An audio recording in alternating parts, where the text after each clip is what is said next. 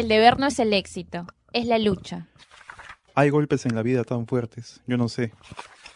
¿En qué momento se jodió el Perú? Bienvenidos al podcast exclusivo de la República al pie de la letra. Buenas tardes, estamos en una nueva edición del podcast de la República, el podcast de literatura al pie de la letra. En esta oportunidad nos acompaña el escritor y director Alberto Fuyuet, escritor chileno, eh, que nos eh, va a comentar un poco acerca de, su carrera literaria, de su carrera como director, de cómo está pasando esta, esta, esta época ahí en Chile y cuáles son un poco de las eh, apreciaciones que nos puede dar acerca del panorama ya sea de la literatura, de lo que se viene y también del cine. Buenas tardes, Alberto. Encantado, Diego. Gracias por invitarme. Y sobre todo gracias porque no hay cámara. Como que me parece que yo siempre me han interesado los podcasts, los escucho, pero la idea es que sean con, con, como decir, con cámara, ¿no? Con la cara, ¿ah? me parece que es, es menos íntimo, se vuelve más... Pues yo te pregunté, acepto pero sin cámara. Retomamos un poco el tema de la, de la radio, ¿no? De la radio antigua. Bueno, eh, claro, no es que yo tenga nada que ocultar, digamos, ¿no? Pero me parece que si bien es verdad que con la cara uno puede tú me verías las manos y todo eso, pero también creo que eh, la imaginación, creo que se, es más parecido a lo literario, un podcast en que solo se escucha una voz a, lo otro, ¿no? Que es como que hacer como televisión mala, por así decirlo. Como, como las novelas antiguas, ¿no? Se podría decir un poco... Eh... Obvio, sí, sí, sí. Y, y, y, esta diferenciación, pero, o sea, de hecho, tú eres cineasta, ¿no? El tema de, de imagen sí ¿quién más que tú para conocer cuál es el valor real de, una imagen acompañada de un, de un audio, ¿no? Mm, mm. Y, eh, sí, sí, supongo, ya. A ver, a ver, sigue tú, sigue tú. y el tema de eh, ¿cómo, cómo, se, cómo se engranaja con, o se engrana con, el tema de la literatura. ¿Será el, el, audio la herramienta mejor para, para, eh, no sé, para relatar una historia literaria o, tú consideras que también el cine lo puede ser? No, no, o sea, el primero creo que, bueno, para responderte de manera como un poco antipática o, irónica, depende, Diego, todo depende, ¿no? Pero me parece, que, me parece que aquí estamos mezclando siete cosas, o sea, una cosa es una película, otra cosa es un relato literario, otra cosa es un poema, bueno, quizás no me nombraste poema, pero otra cosa es un poema, otra cosa es... Eh, un programa, otro es una entrevista. ¿ah? Em, eh, creo que en todo tiene que ser bien como, por ejemplo, si tú y yo estuviéramos en una entrevista televisiva, puta, a mí me gustaría que estuviese bien hecho, o sea, que estuviera bien iluminado, que, lo, que los planos sean que realmente si ya que vamos a simplemente mostrarme, a mostrarnos a nosotros dos hablando, que realmente podamos ver los efectos de la de cómo la cara se mueve, ¿no? Pero me parece que, que el audio, o sea, también el, al no tener imagen se gana en otras cosas como la, la entonación, en los silencios. ¿ah? Eh, claro. Y en una película a veces hay momentos que hay silencio, claro, no es un silencio puro y duro porque porque está el sonido de lo, del ambiente, el sonido del mar, el sonido de la ciudad. ¿ah? Eh, y en otros momentos, claro, hay momentos en que los personajes hablan. ¿ah? Pero yo nunca he pensado que invierno, por así decirlo, podría ser un podcast, aunque quizás podría serlo. Claro pero a lo mejor habría que grabarla de nuevo. ¿Me, explico algo por el estilo? Sí, sí, sí. Bueno, y además, no, te olvides, yo soy de una generación todavía en que habían comerciales hasta el día de hoy, creo yo, ¿no? Pero yo recuerdo perfectamente estar andando en auto y ver los trailers, escuchar los trailers de, algunos blockbusters, como, como... ¿Tú nunca has escuchado trailers solo en audio? De películas, no, bien creo que ya. creo que sí. Pero básicamente quizás ya no, ya nos tiraban, pero antiguamente en las radios comerciales era como.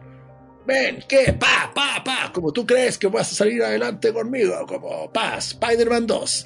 Este jueves, en todos los días. ¿Cachai? Claro. O sea, también se hacían comerciales especiales para audio. Y, y, justamente eh, ahorita que, que, mencionaste invierno. ¿Cómo llegamos a esto?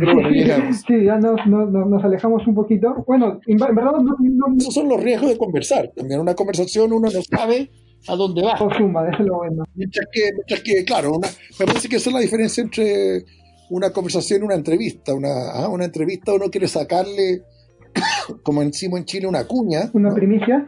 una primicia o es un intercambio de información, mientras que una conversación, no sé lo que es, pero una conversación desde luego no está pauteada, ¿no? Igual O sea, una conversación yo puedo decir, me junté con Diego a tomarme un trago lo grabamos todo. y puede ser la peor conversación, claro, y puede ser la peor conversación que he tenido en mi vida y me suicido después de hablar contigo.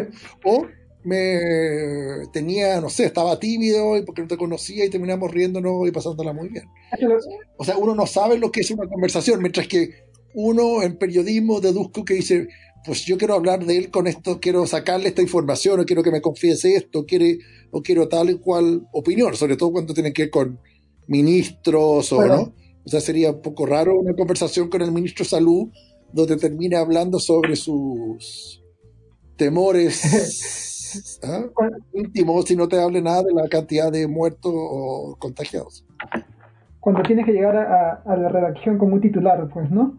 Claro, como que tengo. Ahora, ahí volvemos de nuevo. A lo mejor sería más fuerte que el ministro te confiese: tengo miedo a andar por la calle. Claro. Claro, es el enfoque que, que le, que le podríamos sacar, ¿no? Pero claro, de- también es verdad que un diario, un diario serio, por poner, sería raro también que solo titule con poesía del ministro, ¿no? Cuando realmente no es el lugar quizás para hablar así. Claro. No es lo que se llama una entrevista íntima o lo que Ah, sea. ah, hablando, Aquí espero que no me saque ninguna información importante. y yo espero que, que- que sea lo segundo que dijiste, que sea una conversación eh, amena y divertida, ¿no? Sí, que donde yo ojalá después, una vez que me despida a ti, pueda dormir en la noche. y coméntame, ¿cómo, ¿cómo estás pasando estos, en esta situación, en este contexto? ¿Qué es lo que, que has sabido, no sé, descubrir? Si es que ha, ha habido algo que has sabido descubrir en esta... Sí, creo que muchas. Too much to tell, quizás. Lo que sí estoy captando que me parece que hacerse el... Yo creo que he resistido lo más posible y creo que estoy empezando a medir las consecuencias. eh, que esto no es normal. Y ya me estoy como cansando, pero creo que se está cansando otras partes de mí que yo mismo, por así decirlo. ¿eh? O sea, cuando uno dice, claro, vamos a hacer mañana parte de un ciclo, una, ¿ah? o, o, mi- o la clase que yo voy a hacer va a ser en... Ya me confirmaron que también va a ser por remoto, que, eh, que todo el mundo hable de la primavera, digamos, ¿ah? como si fuera el próximo mes, ¿ah? como que no, no existieran los meses de junio, julio y agosto. Eh, eh, que uno, el otro día fui al, salí un rato a, a hacer algunas cosas que yo pensé que iban a ser divertidas, como, no muy divertidas tampoco, pero no pensé que yo lo iba a pasar tan mal como yendo a la verdulería y a la farmacia, digamos. ¿ah? Claro. Y después me arrepentí, dije, "Pucha, de haber us- usado mis dos horas de salvoconducto para ir a escuchar música o, o caminar y haber comprado chocolates, o, ¿ah? Eh, porque realmente me pareció todo muy, muy fuerte y quedé sospechosamente agotado. Quedé tan agotado como si hubiera vivido una experiencia limítrofe de haber visto un accidente. Entonces, en ese sentido, me parece que hay algo que yo no sé si le sucede a mucha gente, pero creo que hay un deseo de mucha gente y también de los gobiernos también de creer que esto es normal y me parece que al final es absolutamente anormal. No por eso no implica que no podamos tener cosas parecidas a la vida que tenemos, ¿ah? Claro, pero este- esta entrevista probablemente no es exactamente igual a esta conversación como si lo hubiéramos hecho hace seis meses atrás. de hecho, ¿no? Hay otro, hay, venimos también con cargando otra carga emocional, me parece, ¿no? Todos, Y la estamos reprimiendo porque nadie nos está ayudando a sacarla, ¿cachai? sí, Creo. sí.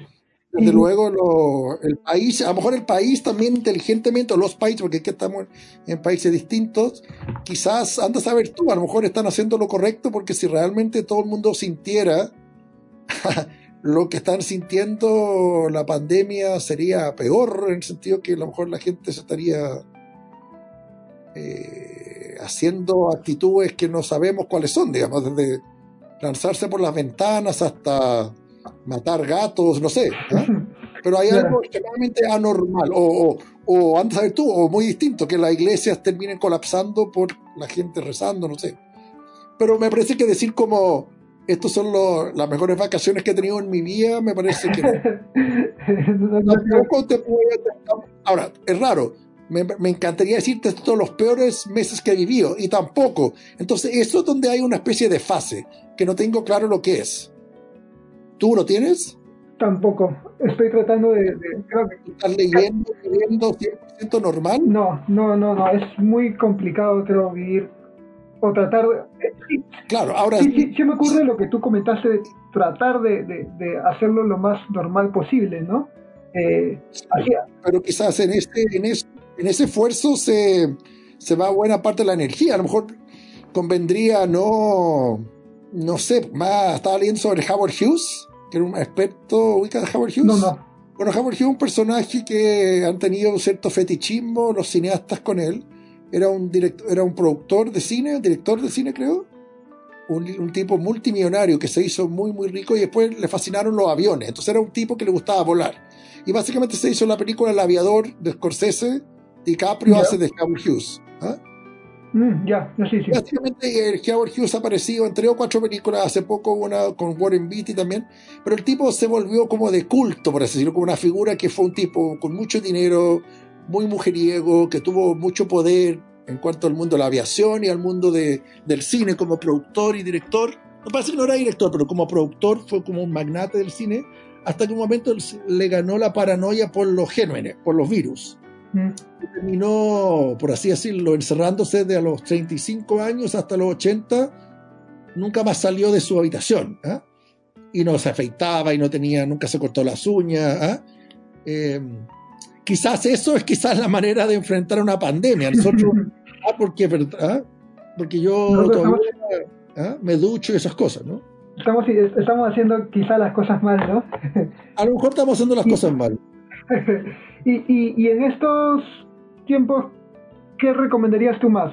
¿Leer, escribir, intentar escribir, porque a veces es muy complicado? Sí, yo creo mirar que películas. mirar películas, ojalá tratar de captar qué es lo que te importa o no. Yo igual considero que en alguna, por el otro día me estuve mirando para atrás mi calendario, porque estoy como recopilando unas columnas, quería hacer una especie de orden, quería ver un poco, casi mirar como mi pasado, mi pasado inmediato, como una película, porque hay algo de, además nosotros venimos de Chile del- de los seis meses más También. desde octubre, Chile, yo, yo siento que pasé de vivir en un país aburrido, o en una película casi como, un, mejor dicho, más que un comercial, digamos, de Falabella, donde nada, es- a pasar a, vivir, a pasar a vivir una revolución totalmente inesperada, que ahora, ahora entendemos, ahora la entiendo mucho más, porque de alguna manera fue una cosa que, que de alguna manera exportamos a Estados Unidos ahora. Y porque existe una teoría rara sobre Chile, que quizás es distinto a otros países, pero yo me la, cada vez me, estoy, me la estoy comprando. ¿Cuál, cuál? Y creo que en ese sentido Chile es distinto a otros países. ¿Cuál, cuál es esa teoría?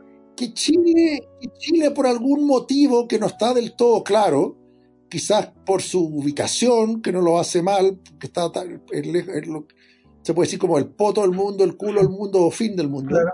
eh, también por su geografía, pero anda a saber tú, pero por alguna casualidad, quizás porque no hay tanta gente tampoco, eh, ha sido de un tiempo a esta parte una especie de modelo. O sea, como, o mejor dicho, una- un lugar donde se hacen experimentos. ¿eh? Y eso lo comentó Raúl Ruiz. Y él, cree, él siente que sobre todo en la época de Allende, la época de la UP en Chile, fue como se puede hacer el experimento de hacer una pasar a un país al socialismo sin las armas, ¿cachai? Claro. Usando un camino muy distinto a lo que se hizo en Rusia, en los países del este europeo, bueno, China y, claramente Cuba, ¿no? Y, Nicaragua. Bueno, esto era mucho antes que Nicaragua, pero Cuba ya había sido un país que jamás hubiera llegado al socialismo con los votos, ¿ah? ni siquiera cerca. ¿ah? Entonces la única manera de realmente eh, acabar con el sistema capitalista y dictatorial y corrupto de Cuba era con las armas. En Chile se hizo de otra manera. Y después a partir de ahí se han hecho muchos experimentos en Chile. Y capaz que ahora yo sentía, bueno, a lo mejor nuestro experimento como de reventar en la burbuja neoliberal Claro. eh, o más que, claro, porque pensando en que, que solo existe un modelo, ¿no? Que al no haber comunismo, solo existe el modelo li- liberal, a lo mejor Chile sin querer eh, está exportando esta, esta estallido, digamos, de decir, oye, no es que no queramos que no exista, no es que estemos llamando al comunismo o a una sociedad totalitaria, pero como se está manejando este otro modelo, no puede ser. Claro. ¿Ah? Es, es- es interesante porque Eh, entonces, en ese sentido, de harto tiempo viviendo, viviendo una especie de, de locura. Ahora, claro, hay otra gente que dice, nosotros siempre vivimos en este país donde todo, como México, siempre están viviendo convulsiones. ¿ah? Eh, quizás eh, están más preparados para vivir otras. Claro. O Argentina, Y, ¿no? y, y, y sí, ¿no? Porque antes, o sea, antes de que, de, de- de que ocurriera todo esto y, y- y en ese estallido que hubo en Chile, eh, Chile era visto como el modelo económico, ¿no? El modelo económico que funcionaba, ¿no? Eh, Perú, Perú, Sí, pero más que nada yo creo que se veía, se veía también como un país donde, donde la gente estaba relativamente contenta. claro. Y, y, y, Claro, un poco como eso, como contenta, como tranquila, como... Incluso me acuerdo muchas veces en Perú me decían, qué envidia, Chile es un país donde se puede trabajar, donde se puede escribir, donde se puede... como que funcionaba, ¿no? Entonces eso también es bastante fuerte, un eh, más allá de, la, de lo ideológico, eh, bueno, a veces pasa la pandemia por la... No, en el sentido, yo siento que en Chile estamos viviendo varios duelos, no solo los, de los duelos de la gente que está muriendo por la pandemia, sino también eh, la caída de un sistema, de un modelo y, y, que si bien en muchas cosas tiene algo, desde mi punto de vista, que está muy bien, o sea, yo realmente estoy como, en muchas cosas estoy actuando casi como un niño pequeño, que me gusta que la casa esté incendiada, ¿ah? y, creo que ayudaba ¿ah? levemente a ayudar a quemarla, mucho menos que otros, pero ¿ah? Eh, a mí me gusta que caiga, que la que caiga libre, que es un libro ¿ah? que, que escribió Alejo Cortés. Me gusta que, Alejo- Alejo me gusta que, que todo se haya venido abajo. También vivir así en una especie de incertidumbre prolongada eh, te va afectando. Y ahora se une con la pandemia y ahora, bueno, sentimos que estamos casi alineados con el resto del mundo, que también es muy raro porque realmente el mundo nunca está alineado, ¿no? Porque ni siquiera durante la Segunda Guerra Mundial estaba alineado. O sea, algunos países estaban en una guerra, pero nosotros, por ejemplo, no. Claro. Y, y ahorita lo que acabas de, de comentar, que te decían que Chile es un país para escribir. ¿Consideras así a Chile? ¿Cómo? ¿Consideras a Chile un país donde puedes escribir? Hoy, ayer, ¿cuándo? Ahora, bajo este contexto. O, bajo o- o también con, con lo que se viene, ¿no? Que va a ser, de hecho, van a haber varios cambios, ya sea en el, en el panorama del en el circuito del cine, de la literatura. No sé, Diego, no sé. Eh, deduzco. Primero, no sé. Mi impresión es que la palabra país también va a empezar a ponerse quizás. O sea, va, va- va a perder un poco de, de- Va a perder un poco de letras, de letras mayúsculas, por así decirlo. Y, Y quizás algunas cosas. A mí me parece que la globalización no, no resultó del todo, pero en algunas cosas sí. O sea, el hecho que tú y yo estemos hablando es algo de la globalización que, para ponerle un nombre más cariñoso, uno podría decirle que es. eh, hermandad cósmica. ¿ah? O sea, tú y yo que no, que no nos conocemos y somos muy probablemente distintos, capaz que tengamos muchísimas cosas en común. Claro. Y no solo el idioma, ¿cachai? No solo el idioma o que estemos ambos en el hemisferio sur. Eh, mi impresión es que, o sea, mirando a Estados Unidos nomás, o sea, uno capta que, que el lazo que uno tiene con Estados Unidos es con un Estados Unidos y no con el otro claro. y que el Estados Unidos de Trump es tan feroz y tan radical al otro que, que al final como que estamos en una especie de guerras de, se están como partiendo los países, se están partiendo los, los continentes, se están partiendo la ideología y se están partiendo la, la gente con que uno tiene tiene contacto, por así decirlo, empatía. ¿ah? Antiguamente uno decía, me caen bien los argentinos, me caen bien los peruanos. ¿ah? Ahora es como, "Mm, estos me caen bien, estos no, no sé. Ya, ya, ya ni siquiera solamente hablar de idioma, ¿no? Que era. Sí, el idioma ya, ya ha perdido importancia y, Ya, tam- ya también perdí. bueno, y también se ha armado también una especie de...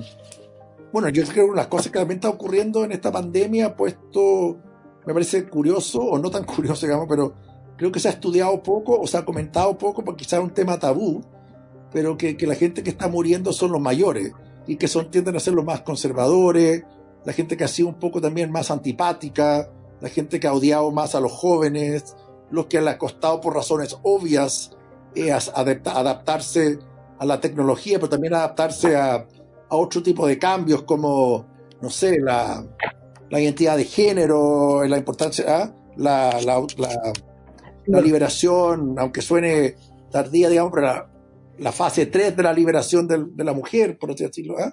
¿Ah? Claro. Porque al final como que, claro, en un principio se aceptó que la mujer votara, se aceptó que la mujer trabajara, pero que seguían tratándola como quisieran, digamos. ¿ah? Eh, entonces creo que esa gente donde ha estado, es curioso que ese, ese segmento eh, también se puede analizar que esto es una venganza de los jóvenes para liquidar un poco a lo, a los, al, al, enemigo. ¿no? o sea, si tú lo analizas, es posible. Todo, todo, todo, es posible, ¿no? Bajo, una, bajo distintas perspectivas. Sí, pero estamos en un momento en que uno nunca había pensado todo este tipo de cosas y creo que no sé si te respondí, pero no sé si Chile, yo creo que Chile ahora está con unas grandes, está con unos, junto con Perú además está con los peores números del coronavirus. ¿eh? Eh, sí, sí. Dicho eso, yo supongo que yo en mi casa puedo intentar escribir, no sé si estoy escribiendo, si estoy supongo recopilando material para el futuro. ¿eh? Y también estoy en una especie de sesión diaria de psicoanálisis inesperado, no buscado, donde te cuestionas todo, ¿no? Claro. Y, y eso no sería, de hecho, un, un algo, no, pero algo que te, que te, que te dé nuevos temas o, o nuevas perspectivas a, a, las cuales escribir, ¿sí? Sí, sí, sí. Sí, pero a lo mejor no quería, eso no tenía tan claro. Recuerda que no sé qué te pasa a ti, a veces uno no, hay mucha gente que tú dices, tú ir a, a terapia, ¿no? No, no quiero, ¿ah? ¿o qué te importa? Aquí estamos como yendo a, yo siento que hay algo como de psicoanálisis diario. O sea, por ejemplo, en Chile, todos los días la historia mejora o se vuelve más inverosímil. Algo que antiguamente la gente decía que la realidad siempre supera la ficción. ¿ah? Pero aquí estamos como compitiendo mano a mano con blockbusters, pero también con melodramas mexicanos, con una cantidad de elementos que son li literalmente bizarros. Sí, es, es eh, justo, no sé si viste esta publicidad que, que sacó Stranger Things, Net, bueno, Netflix, de... No, no, a ver, hizo ya. una especie de, o sea, eh, como, no anunció, pero... ¿Temporada 4? No, temporada 7, no, no, no, no, Stranger Things no, me estoy confundiendo, eh, Black Mirror. Ah. Black Mirror. Perfecto, sí, sí, ya estaba en las calles, ¿no? Cuando todavía se circulaba. Claro, no, no, ya, ya estaban como que con, ya, ya estaban eh, con o sea, ya estaban como que creo, me parece que en los inicios de la pandemia y hicieron esta, estos tipos de vallas publicitarias que están en los, para, en los claro, paraderos, uno que eran como espejos, como ¿no? espejos. Sí, de bus. O sea, era, era tal cual, ¿no? Estamos viviendo una, se podría decir, una de las películas de ciencia ficción que no, que veíamos muy lejana, ¿no? Y, Claro, bueno, eso es lo mayor que me ha pasado, que yo siempre me he sentido, si yo hubiera estado conversando contigo y tú me hubieras dicho, me hubiera empezado a recomendarme películas de ciencia ficción o, o conversar como cinéfilo las películas que a ti te vuelven loco. Eh, yo hubiera sido extremadamente educado y hubiera tratado de cambiar de tema rápidamente. O te hubiera dicho, ya, sí, sí, sí, pero en el fondo no te hubiera hecho mucho caso, porque a mí como que ese género me interesaba poco y nada. Mm. O sea, yo incluso ahora que, ahora que mis películas han, han regresado, claro, Invierno, por ejemplo, es una película súper realista europea, ¿no? Sí, justo, justo, eh, hablemos un... Dímelo, dímelo, dímelo. Pero, pero, perdón, pero por otro lado me doy cuenta que hoy la ciencia ficción me, me, me tranquiliza y me da más, eh, me da más tranquilidad, me, da, me abraza mejor, me, me, da respuestas, que yo creo que la gente que ve películas porque anda buscando respuestas también. ¿eh? Por ejemplo, ahora estaba viendo a Her y Her me está hablando mucho más que una película de Truffaut de Romer. ¿eh? Eso no implica que las películas de Romero o Truffaut sean Claro. malas, ¿no? Y- Pero creo que hoy, eh, a mí unas cosas que sí me ha pasado es que como que el tema del futuro, de, de la ciencia ficción, o que, que quizás, no sé si la palabra es adecuada todavía, ¿eh? o el, cada vez me gusta más el término adelantarse más que ciencia ficción, ¿no? Claro, ya, ya no. Incluso a lo mejor todo, yo estoy tan abierto, Diego, como que incluso yo estoy dispuesto a que todo lo discutamos, o sea, que le quitemos algunos noveles a algunas personas y, por así decirlo, o sea, eh, autores supuestamente o películas de, segunda hoy tienen mucho más, o sea, incluso los supersónicos nos están diciendo más que, que toda la obra de, de, de muchísimos autores que para qué voy a estar nombrándolos, ¿no? Pero, ¿ah? De, de hecho, O sea, Stranger Things, por ejemplo, es mucho más importante que muchísimas obras ¿ah? de, de latinoamericanas. hecho, de hecho debe haber un replanteamiento de todo ya, ¿no? A partir de esto es una, una, una mirada distinta. Claro. Ahora, quizás siempre, quizás esto ha pasado, ojo, y no nos hemos dado cuenta porque pasó hace mucho tiempo. ¿ah? Eh, eso es fascinante, claro, replantearse como diciendo, es el autor más importante de...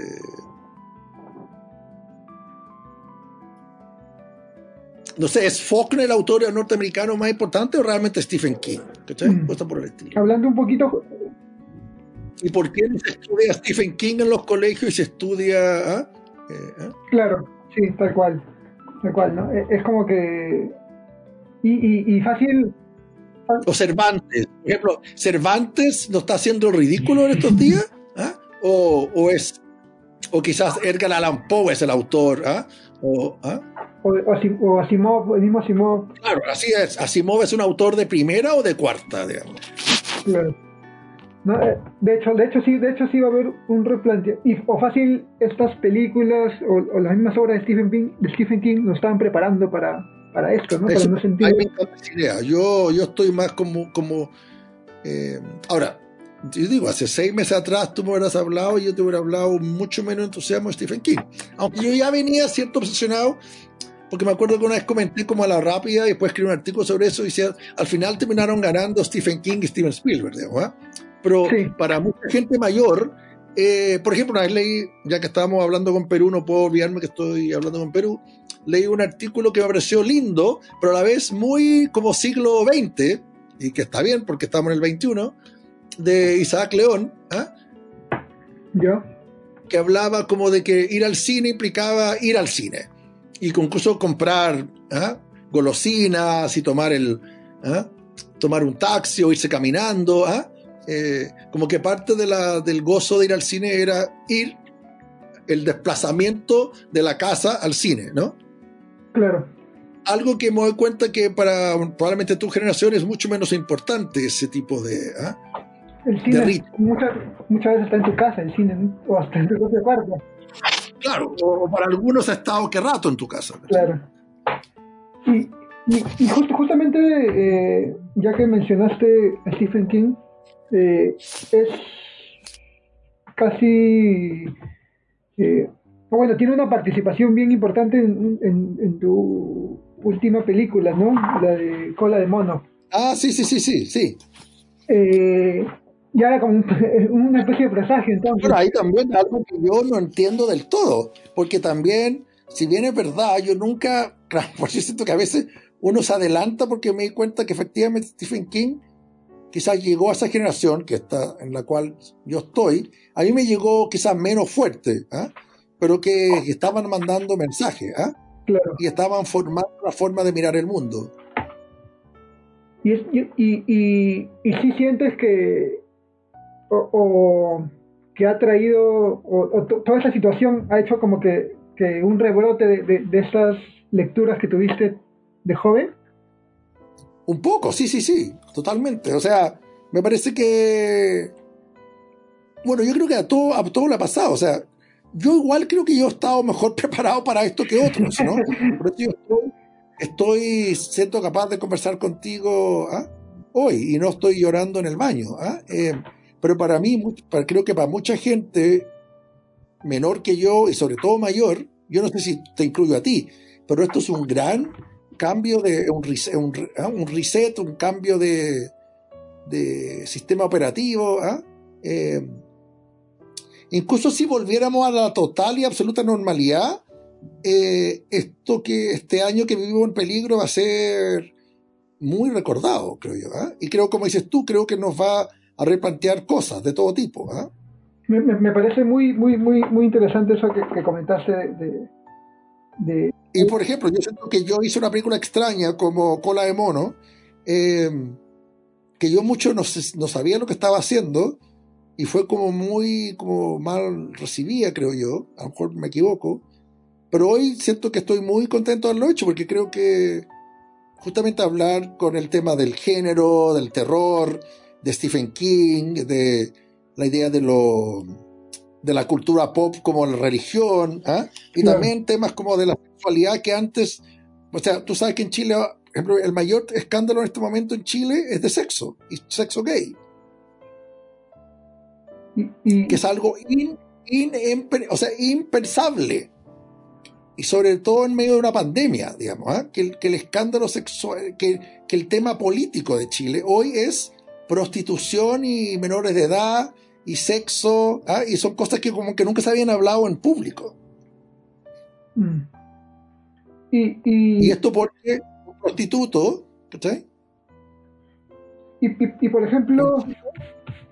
Bueno, para contarte más la historia rápido, es como un chico que es prostituto ¿eh? y que está muy orgulloso de serlo, eh, sale a las redes sociales contando que él ha tenido sexo con, cuando sobre todo era muy chico, un chico como de clase baja, con el nuevo ministro de Salud. ¿eh?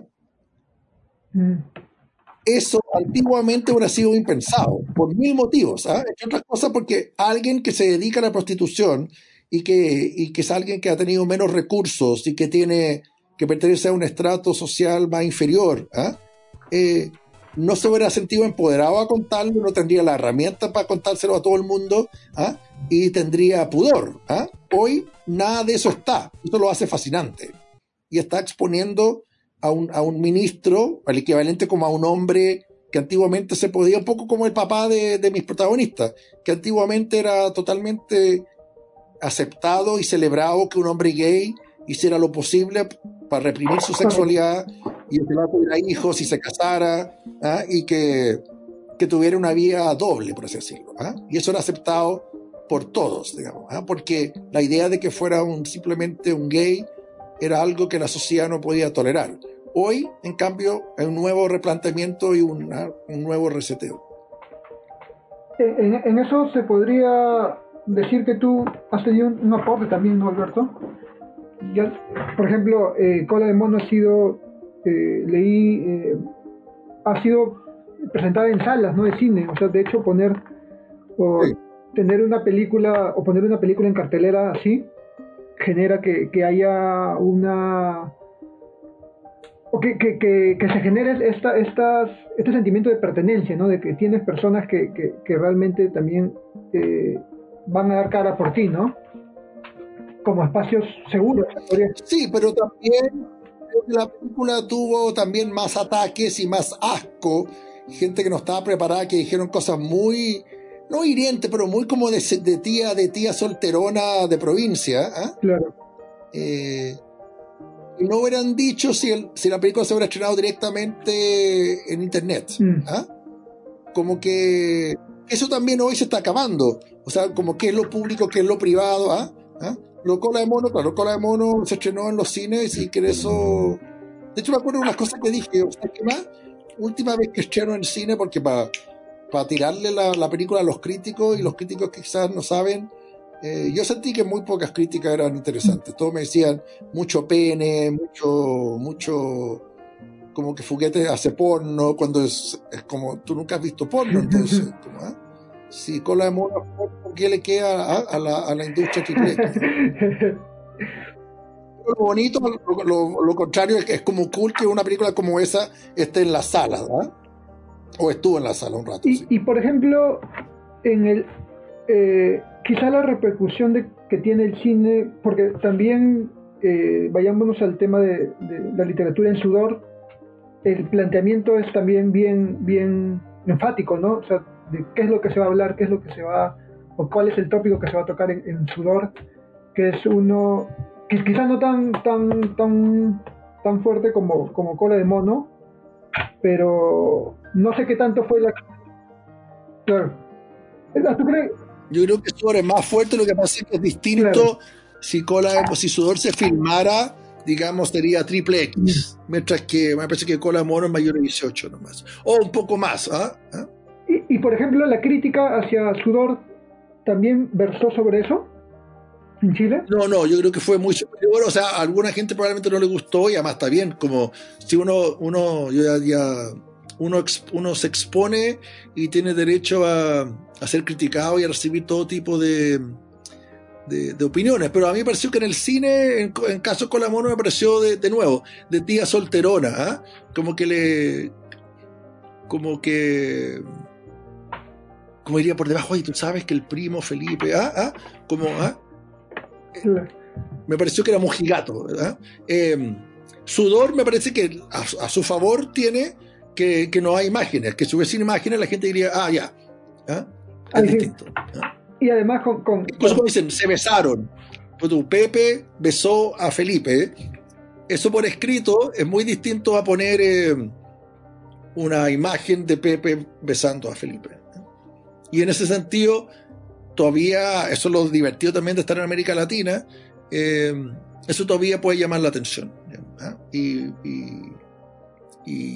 deduzco yo perturbar más que escandalizar. Yo creo que la verdadera palabra y lo que a mí todavía me interesa hacer y seguir haciendo, más que escandalizar, es perturbar o, o hacerte sentir incómodo, por un lado, o al revés, sentirte extremadamente identificado si tú eres de ese mundo. ¿ah?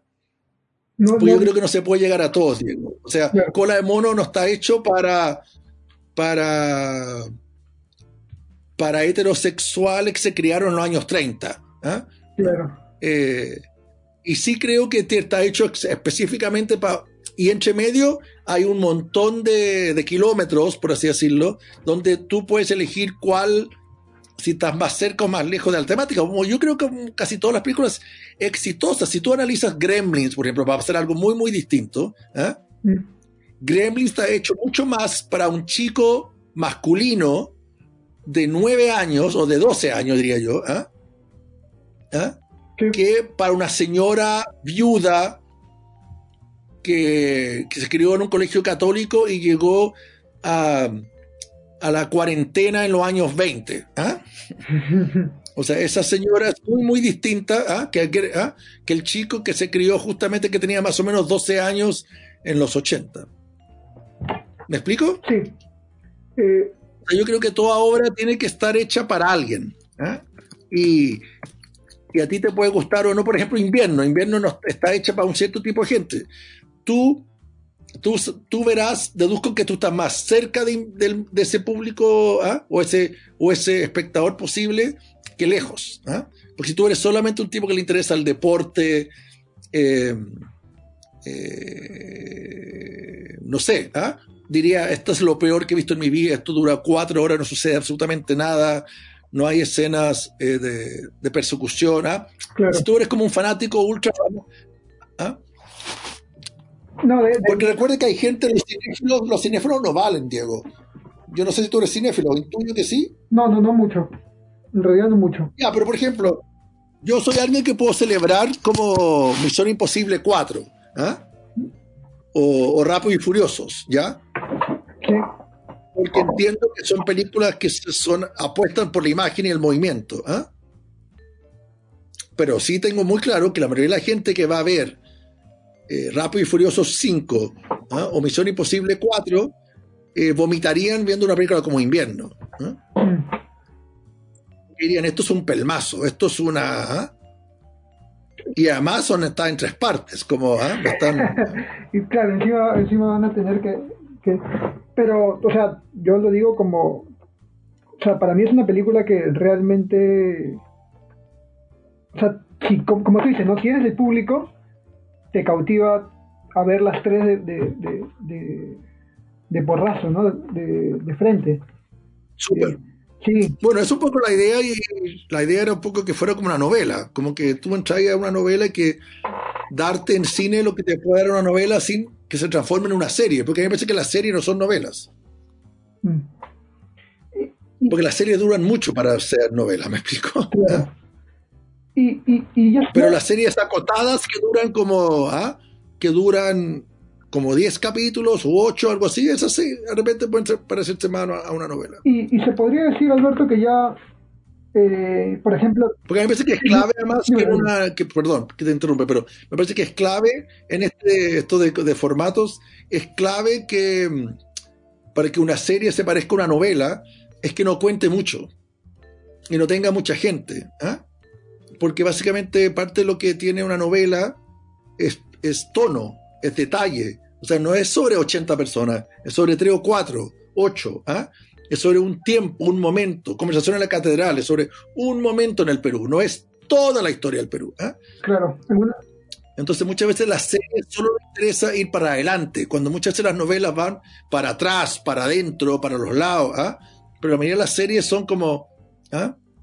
Eh, parte de la premisa como, hoy me perdí la temporada 2, pero ¿qué pasó en la 3? ¿ah? Entonces son cosas, no es que sean malas, pero creo que son distintas a lo que se llama una novela. ¿no? y, y en, y en el planteamiento de invierno, eh, al, al comentarme que es lo más parecido a una novela, eh, todo gira en torno a, a Alejo Cortés, ¿no?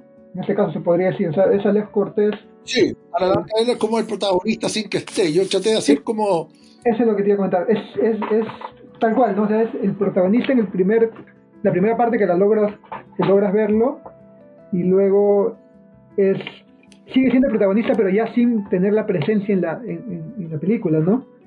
Es muy fuerte. Claro, yo ahí traté como que unas cosas que me empecé a pensar, o justo vi un documental antes, pero ¿qué pasaría si se usáramos ciertas cosas de Hitchcock, pero sin usar el género de Hitchcock? Porque a mí me gusta mucho Hitchcock, pero a la larga considero que es un cineasta de género, entre comillas, ¿no? Y, y bueno, cuando el tipo realmente sale adelante, importa más la historia o las emociones que el género mismo. Pero yo decía, bueno, a mí me encanta, un- eran dos cosas, como esto que, a- que a Janet Lee la matan en el momento 40 o 25, no sé, de psicosis y la película continúa. ¿ah? Eh, era eso, como matemos al protagonista y sin que, que la película no se caiga, ¿no? Y dos, como vértigo un poco, como qué pasaría de un chico que se da cuenta que está enamorado de su mejor amigo, que ya hace una historia complicada, pero o sea, además darle un punto más y qué pasaría si ese chico al que le gusta está muerto y es un fantasma, por así decirlo. Pero no fantasma en el sentido, ¿ah? en el sentido más, más poético del término, Claro. O, o no, quizá nada peor que alguien que, que un fantasma a la larga, creo que también la palabra fantasma, creo que también ha aprendido qué significa fantasma en estos meses, Diego. fantasma más bien es aquello que, que no se va del todo o que son los recuerdos de, incluso el recuerdo de cómo era el país o cómo era el mundo, mejor dicho, hasta hace poco, ¿no? Entonces la gente está vuelta loca recordando la playa, recordando los restaurantes, recordando ¿ah? Intentando los asimilar, cumpleaños. de- intentando siquiera recordar un poquito de eso, ¿no? Yo- Exacto. Y, y algo, algo que me pasó a mí cuando leí, por ejemplo, eh, no, no ficción, no, no, eh, cuando, cuando leí Sudor, fue Ya. recordar, eh, porque hay, hay una parte en, en no ficción, en Sudor, donde se habla un poco, creo que es mínimo, de Alejo Cortés, ¿no?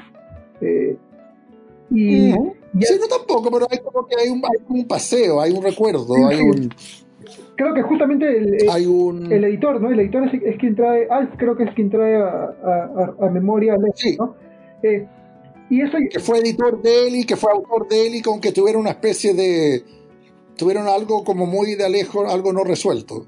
claro, ahí, ahí, ahí siempre me ha generado la curiosidad y quería, o sea, ya es un universo, eh, se podría decir, el que estás creando, o sea, porque por ejemplo también en, ahora que, que terminé de ver eh, Cola de Mono, en la última parte aparece la foto también de, de Alejo Cortés, ¿no? En la, en la última parte de la película, en la, en la, en la habitación de Borja aparece la foto, me parece, de Alejo Cortés. eh, o sea, Ah, sí, sí, sí. sí. ya es todo un universo literario que estás creando con, con, con, eh, no ficción, sudor, invierno, cola de No, ese es el planteamiento que, que, que, que has, te, has, que proyectado? No sé si lo proyectado, pero se estado dando. Eh, yo siento que viene mucho antes. Y, y, ahora también se cruzan con el periodismo, creo yo. Creo que el periodismo que yo hago, no todo, obviamente, pero que el periodismo conversa con mis películas y con mis libros. Eh, claramente mis películas, o sea, eh, invierno, o sea, un personaje como Alejo que es de cine, se mete a la literatura y después se puede volver al cine. ¿ah? Claro. Em, eh, y la verdad es que yo llevo harto tiempo, eh, si bien mucha gente tiende a decir esta es la trilogía de esto, esta es la parte, estos libros están agrupados, y estos otros, ¿ah? pero básicamente, quizás, bueno, yo recuerdo que yo hice un libro llamado Macondo, pero claro. ¿ah? siempre hay que tener cuidado hay gente que uno ataca porque cada vez me interesa más el, universo de García Márquez. No a nivel literal, pero a nivel de, de como repetir personajes y de crear su planeta. Lo que yo siento que no hace falta crear, para mi gusto, un Macondo, ¿ah? crear un pueblo llamado Macondo o crear un pueblo llamado Ayahuasca, sino usando las ciudades reales. ¿ah? Claro. Eh, eh, incorporar eh, personajes que se vuelvan a repetir, ¿ah? que reaparezcan, que pasa el tiempo, también uno imaginarse cuándo, cuando esto ocurrió, o sea, Alejo más o menos debe tener esta edad. ¿ah? Eh, y, y, yo siento que en ese sentido, por ejemplo, si bien mi mayor éxito literario fueron los primeros libros llamados Mala Onda, me impresión que mi libro, el libro que, que como que abrió el planeta y que incorporó incluso los libros anteriores es Por favor Robinar. Y yo siento que de ahí vienen muchas de las cosas que van a venir después tanto a, nivel literal o simplemente más, eh, no tan literal, ¿ah? pero la idea como muchos personajes y que estos personajes puedan continuar y como están todos cruzados. En ese sentido yo creo que sí. Eh, y mi impresión es que esto, que el día de mañana los personajes de cola mono pueden, eh, pueden eh, o los de invierno, los de sudor, pueden seguir con, eh, eh, reapareciendo. ¿no? Claro. Justo, justo... Que todo ahí de la rueda, o sea, hasta Vargas Llosa lo ha hecho, ¿no? Claro. Pero Vargas Llosa lo ha hecho de manera más pequeña, quizás, ¿no? Claro, sí, o sea, de hecho eh, eh, en tus obras es un poco más notoria, ¿no? Porque se mezcla... Claro, porque como que alguien que aparece cada rato en unos personajes que menos me interesa a mí, creo que tampoco le interesa mucho a, a Vargas Llosa, que es como Lituma, ¿ah? Claro. Aquí es como Alejo Cortés, para mí es mucho más importante que Lituma para él, creo yo. ¿no? Y, y, y en eso retomando un poco lo que me comentaste hace poco eh, de, de Mac, Macondo, Macondo, eh, justamente tú, tú, fuiste uno de, los, de, o fuiste precursor en este planteamiento, ¿no? De, de, de, quizá un poco destruir. Estaba borracho, estaba drogado, estaba, no destruir esta. No tenía amigos, no tenía, no tenía consejeros. Pero, pero el hecho de, de, de ya pasar. O sea, dije en voz alta, dije en voz alta lo que se dice en los bares. eh, pero, pero, el hecho, este, este hecho, de hecho, marca, es el punto de quiebre en tu obra, que es el. O sea, pasar o, o, o quitar un poco este concepto de identidad latinoamericana una identidad más personal, ¿no? O sea, o es lo que yo... Un poco, claro. Yo, yo, yo creo que yo yo creo que yo y deduzco que tú somos extremadamente latinoamericanos. Claro. Lo que pasa es que somos más que eso. Claro, es que, claro, de hecho, O, no- o mejor dicho, no sé si más. Pero tú eres tan latinoamericano como Borges o como García Márquez o como Carlos Menem, pero también tienes otras cosas que también te estás, estás más ligado al mundo. Volvemos al tema de la pandemia un poco, Diego. Eh, tú puedes ser un latinoamericano contagiado por el virus al mismo tiempo que un canadiense o que un sueco. Y eso Claro. antiguamente era difícil que... O sea, ahora sí realmente eres, eres un chico global. la, la pandemia nos ha vuelto... Eso, la pandemia, la pandemia, la pandemia se vive en América Latina muy distinto como se vive en otros países. ¿ah? Claro. Y, Y y, tiene que ver ahí con la cosa cultural, con lo económico. Es muy distinto estar hacinado en, ¿ah? en Manaos, ¿ah? ¿Ah? O tener a Bolsonaro presidente, que, que es más como realismo mágico, que te ocurra esto en, en, en Uruguay. Que, donde la cosa ha resultado menos catastrófica. claro. Y al final todos somos Latinoamérica, ¿no? Eso también es un... todos tenemos bastante en común, mucho más que el idioma. O sea, tenemos una especie de matriz católica, la idea del clasismo, del racismo, ¿ah? O sea, cualquier persona en América Latina sabe que, eh, que el racismo existe, que rato en América Latina es quizás peor que el de Estados Unidos. Lo que pasa es que acá está mucho más tapado, ¿no? Claro. Pero aquellos que se sienten eh, que no son parte de la elite lo tienen muy claro y han vivido las consecuencias. Y, y esta, o sea, de hecho este quiebre que, que tuviste con, con, o este quiebre que, que decidiste tener con, con, este realismo mágico, con esta corriente de boom literario, también se ve eh, reflejada en, en, en, sudor, ¿no? Porque ahí es claro el, el tema también de, de, de, de, esta, un poco se podría decir, a, a, a forma de sátira, de parodia, de parodia al, al a este representante de, este boom que sería eh, Restrepo, ¿no? Me parece Restrepo. Carlos Fuente. Carlos Fuente, pero que ahí lo... Carlos Fuente, claro. claro. Eh, de hecho... Sí, aunque ahí no es literal porque Carlos Fuente, a pesar de que hizo todos los géneros posibles y quizás experimentó más de la cuenta, sus libros más conocidos y sus mejores libros, creo yo, eh, tendieron a ser más realistas. Dicho eso, el libro que quizás vende más y que la gente más lee y que va a resistir el tiempo es quizás Aura, sí. que es un libro más bien mágico. Que Realismo Mágico es un libro más ambiguo y como de fantasmas un poco. ¿no? Eh, pero claro, él sí que tenía ganas yo de, de... Ahora no sé si eran ganas, yo simplemente me obsesioné con el hijo de Carlos Fuentes. Eh, y con la idea de, de ser hijo de, de tener el apellido y del mundo del, del boom. Yo creo que Macondo y Sudor se, tienen cosas en común en el sentido que Macondo, yo quise darle un puñete al realismo mágico, pues no a García Márquez. ¿eh? Mm. Es que son cosas distintas. En cambio, con Sudor quise darle un puñete a la idea del, del autor como superestrella y como político y como una especie de, de, sab, de sábelo todo, ¿no? Alguien que habla con presidentes, con economistas, con ¿eh? la idea del escritor que tiene que ser parte de la conversación. ¿eh? Diplomático. Y yo creo que diplomático, exactamente, alguien que habla de par a par con los presidentes y que opina sobre todo. ¿eh? Y, y, ese tipo de escritor es alguien que yo no soy, yo no conozco a nadie que es así y que yo creo que ya van a haber muy pocos, ¿no? Justo se te iba a preguntar, eh, eh, o sea, de hecho... Este... Curiosamente, sí me llamó la atención que el, el, escritor que está volviéndose más político en este instante, ¿sabes cuál es? Para mi gusto. ¿Cuál? Y capaz que tú hasta lo sigas. ¿Quién? Yo creo que Stephen King está agarrando una, una vocería y, y, opiniones contra Trump y, y, opinando y remarcando cosas y viendo lo, lo freak que es todo lo que está ocurriendo ¿eh? en Estados Unidos específicamente a través de su Twitter. O sea, Stephen King de alguna manera se está volviendo y capaz que pueda tener más influencia a nivel político ¿eh?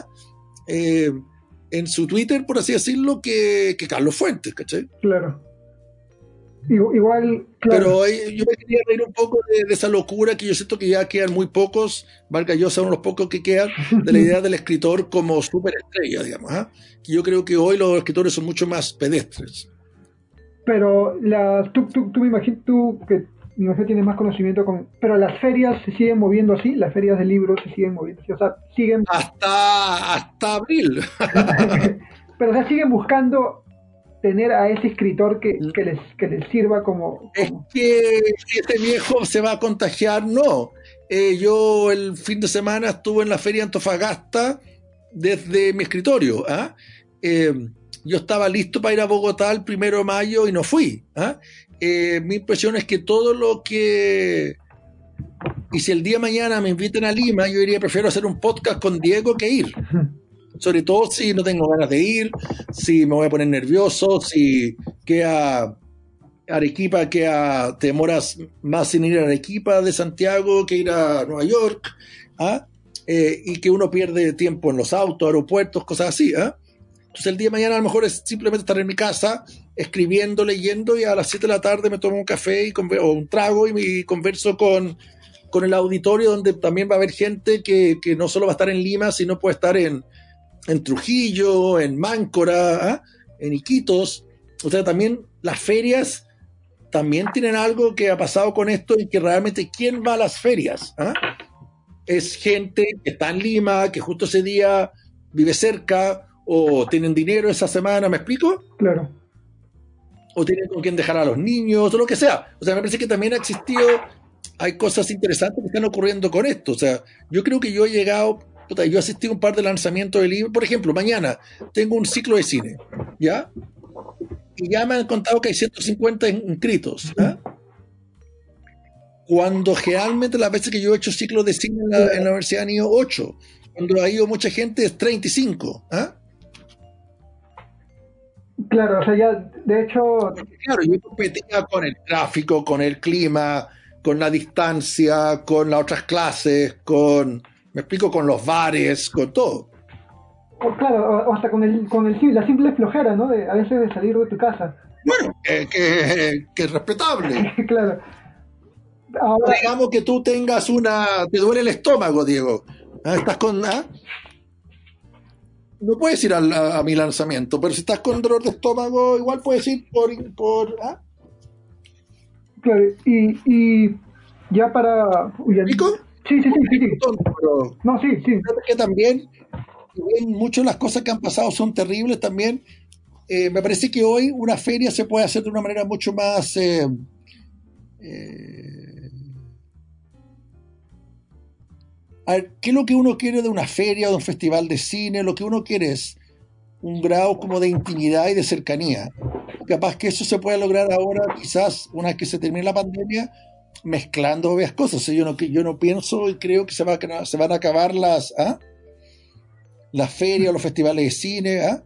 pero, pero hay cosas en que la tecnología sí hay que sacarle provecho. ¿ah? Y en algunas cosas que tienen que ver con, con una manera de hacerla a la antigua que a lo mejor hay que empezar a desechar. Claro, y, y, y- y ya, ya ha funcionado, ¿no? O sea, se ha visto que, por ejemplo, como tú dices, ¿no? O- El más, el más claro ejemplo es el que tú pones ahorita de, de- de este ciclo que tienes. O sea, de hecho, 150 personas es un público que, que te abarrota un, un auditorio, ¿no? Te llena un auditorio. Claro, Y, y, exacto. y, sea, son- y, y también tenemos, tienes el tema, como tú comentaste, de la distancia, ¿no? Yo el viernes, el viernes un, tipo me invitó, un productor de teatro con que hemos estado como conversando, me invitó a que participara yo, o sea, como público, a una función de teatro en vivo, ¿ah? el viernes a las 8 de la noche. mm, ¿Sabías cuántas, cuántas cámaras habían? Pues encendidas eran 582. Pero, pero no eran personas, eran 582 emisiones. Entonces cuando se encendieron, yo no quise encender mi cámara, pero cuando después habían preguntas y respuestas al final de la obra, eh, el 70% de la gente lo estaba viendo con más de una persona. claro. Era, había mucho matrimonio, había gente, grupos de a tres, familias, amigos, una, una madre y su hija. Entonces, ese número aumentaba como al menos como a mil. mm. Y eso es un estadio, ¿no? O sea, Claro. ¿qué obra de teatro en Perú, ah, intimista, y sí, no un musical, ah, eh, mete mil personas un viernes en la noche, con frío? Difícil, pues claro, o sea, de hecho ya...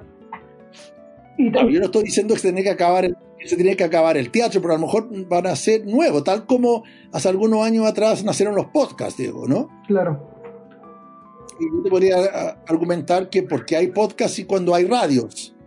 Entonces tú me puedes, deduzco que me vas a responder porque yo no compito con la radio y las radios que existen no quieren tenerme a mí por A, B o C motivo, ¿no? Entre otras cosas porque a nadie le interesa un programa de una hora de literatura, digamos, en una radio ultra comercial.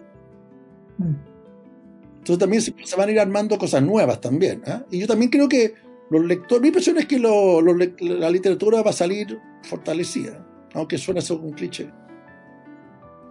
va a tener, va a tener, va a tener ese, ese, ese, o sea, de hecho, también me, me interesaría a mí también bastante saber cuál es el, o, o cuál es el, si el índice de lectura ha, ha subido en estas, en estos, bueno, acá en Perú en estos tres meses ya que tenemos de, de, de- de cuarentena, ¿no? Porque también, de hecho, resulta difícil, te lo digo a, modo personal, leer, ¿no? Me resulta a veces un poco complicado sentarme a leer. eh, sea, de hecho, tiene que haber también un replanteamiento de cómo yo distribuyo, cómo una persona distribuye su tiempo ¿Tú entre... ¿Qué, qué- te dedicas a hacer entonces? ¿Como ver mucho Twitter o teleseries? O tele- Eh, yo personalmente me estoy enfocando, creo, y estoy haciendo un poquito mal, me estoy enfocando mucho en el trabajo. eh, y me agota tanto que como que Claro, y como que por el teletrabajo, bueno, el teletrabajo te deja, te deja- bueno, yo mismo, yo, yo, yo a veces termino el día molido y siento que he hecho más cosas creativas incluso. Yo creo que yo estoy más inventando que escribiendo.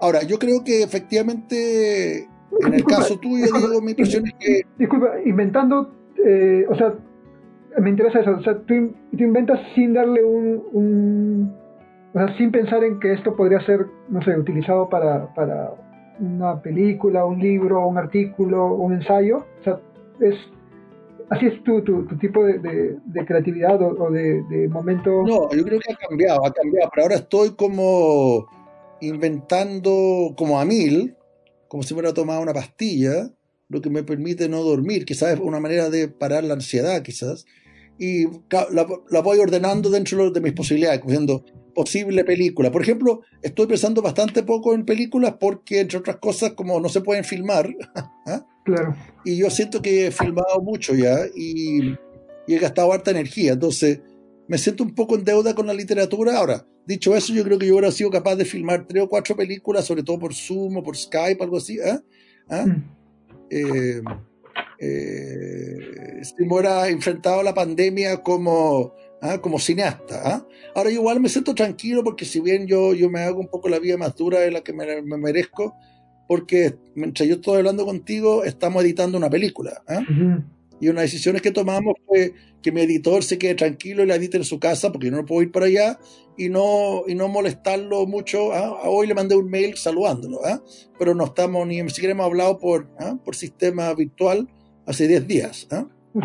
Él vino a mi casa hace unos 15 porque tenía que pedirme un material, le dejé los discos duros abajo, nos saludamos por la ventana. Hemos hablado antes, pero dijimos, hay que démonos un break y él va a estar trabajando. Algo que nunca he trabajado así, porque yo siempre he estado arriba de mi editor y opinando, molestando y curioseando.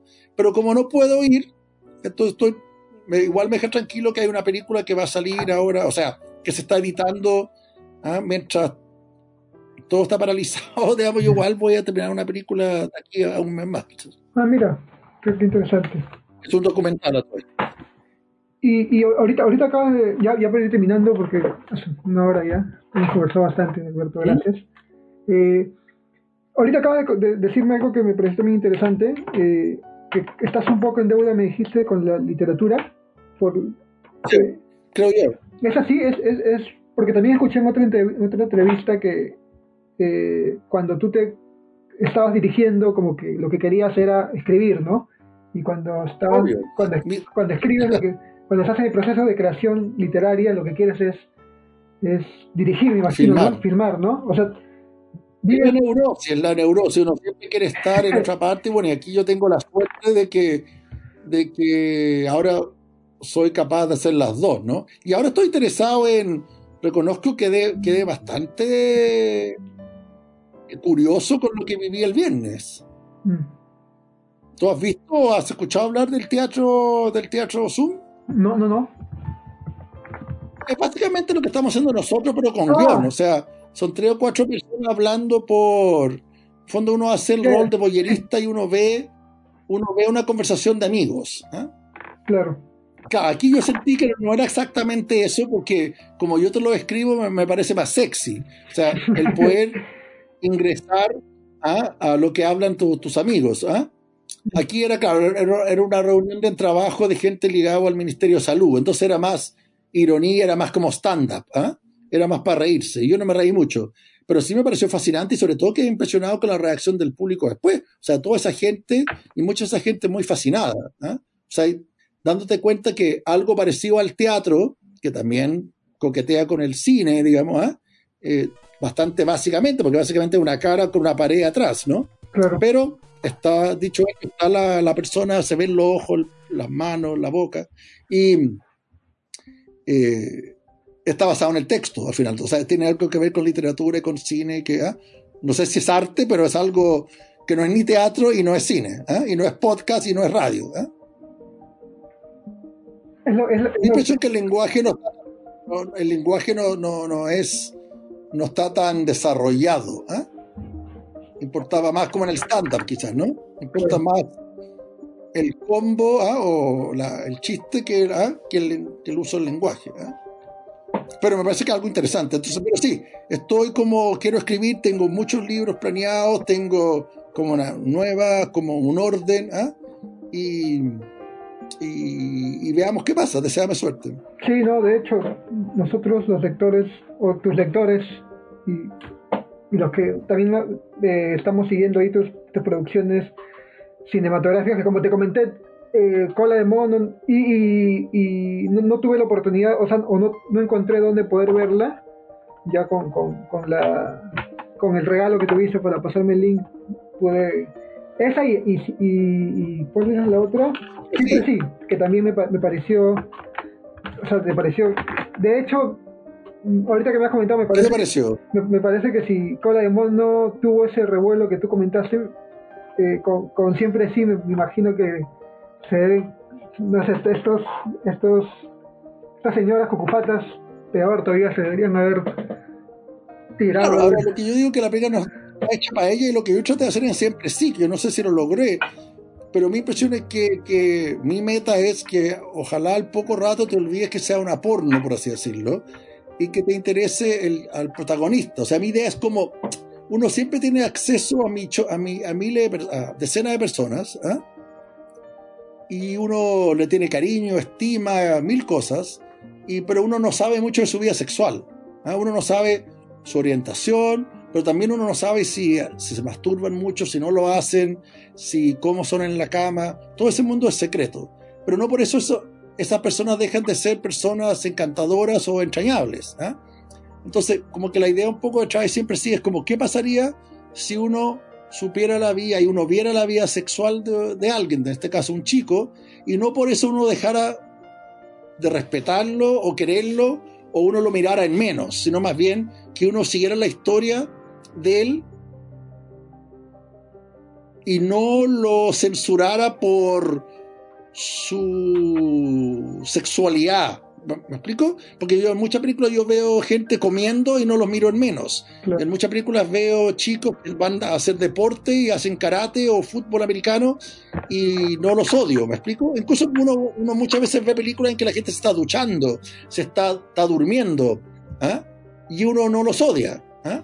pero basta con que aparezca el sexo y la gente se vuelve como loca. Entonces aquí era, un experimento.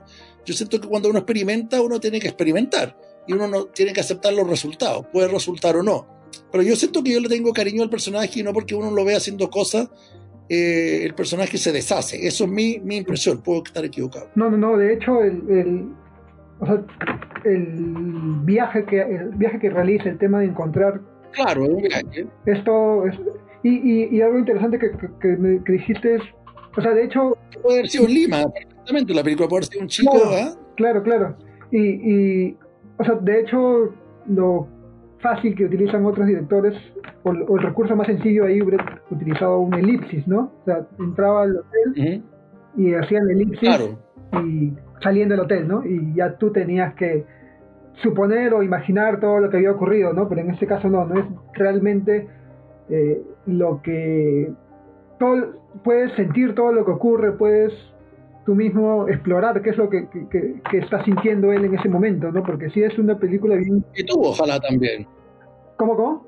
Para bien o para mal. Claro. Como que el espectador también sienta y también la idea que él tiene, tiene todo tipo de relaciones. Entonces hay relaciones que son como, yo creo que también encuentra el morbo y el peligro, pero también encuentra amistades, encuentra chicos buena onda y creo que uno va captando un poco su, su ¿cuál era?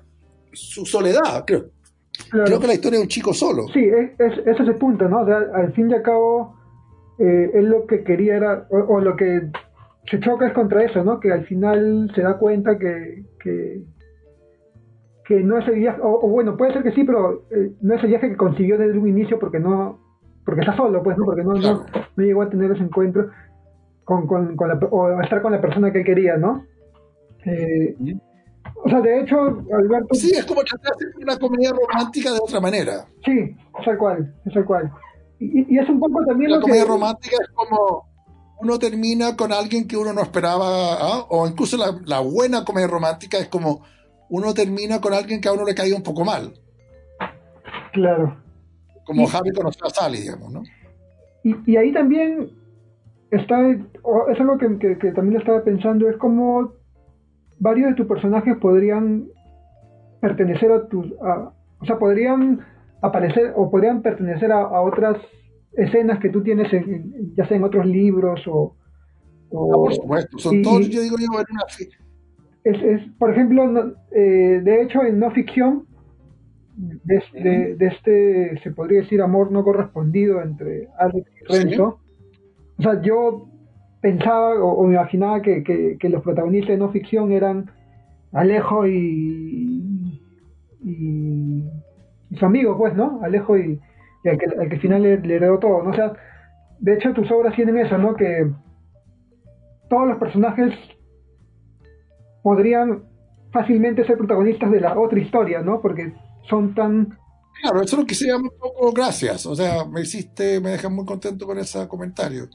Y yo siento que sí, todos pertenecen como a la misma, están cortados en la misma tijera, a pesar de que uno puede ser muy distinto a otros. Incluso en este caso siempre sí, son mexicanos, ¿no? Pero Claro. son mexicanos, son mis mexicanos. ¿no? Y lo que demuestra que pueden ser, eh, no por ser mexicanos, tienen que ser distintos, ¿no? Bueno, yo hice una película ambientada en Nashville y los personajes eran parecidos a pesar de que eran de Tennessee, ¿no? ¿Ah? Claro. Eh,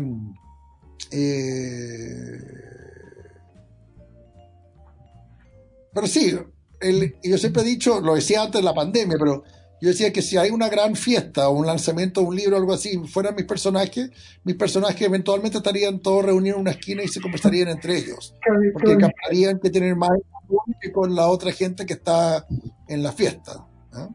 Claro.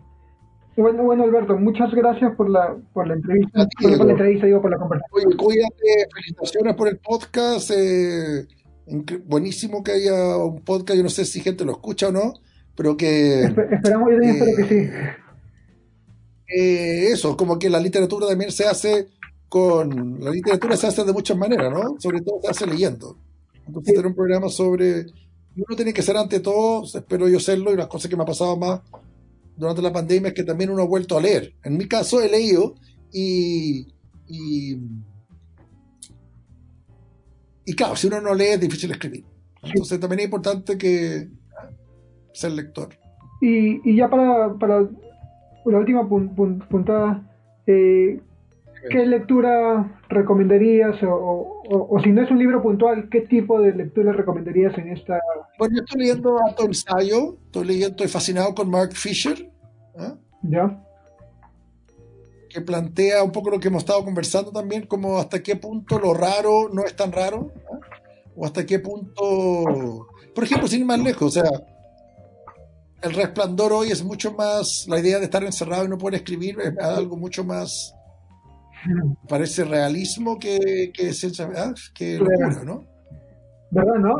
Protagonista tú de- es- la película, es la más... o alguien como tú, o alguien como tú que te veo, no sé mucho de ti, pero deduzco que tú dices que lees mucho, alguien que se dedica a leer y que no puede leer, ¿ah? y que está encerrado todo en su casa, o sea, ¿ah? y que se fue- está volviendo un poco loco, hoy es, es mucho más, eh, no es una película que en su momento, dicho, ¿por qué Kubrick hace una película tan, tan, de un género tan menor o, o tan loco, ¿no? ¿Ah?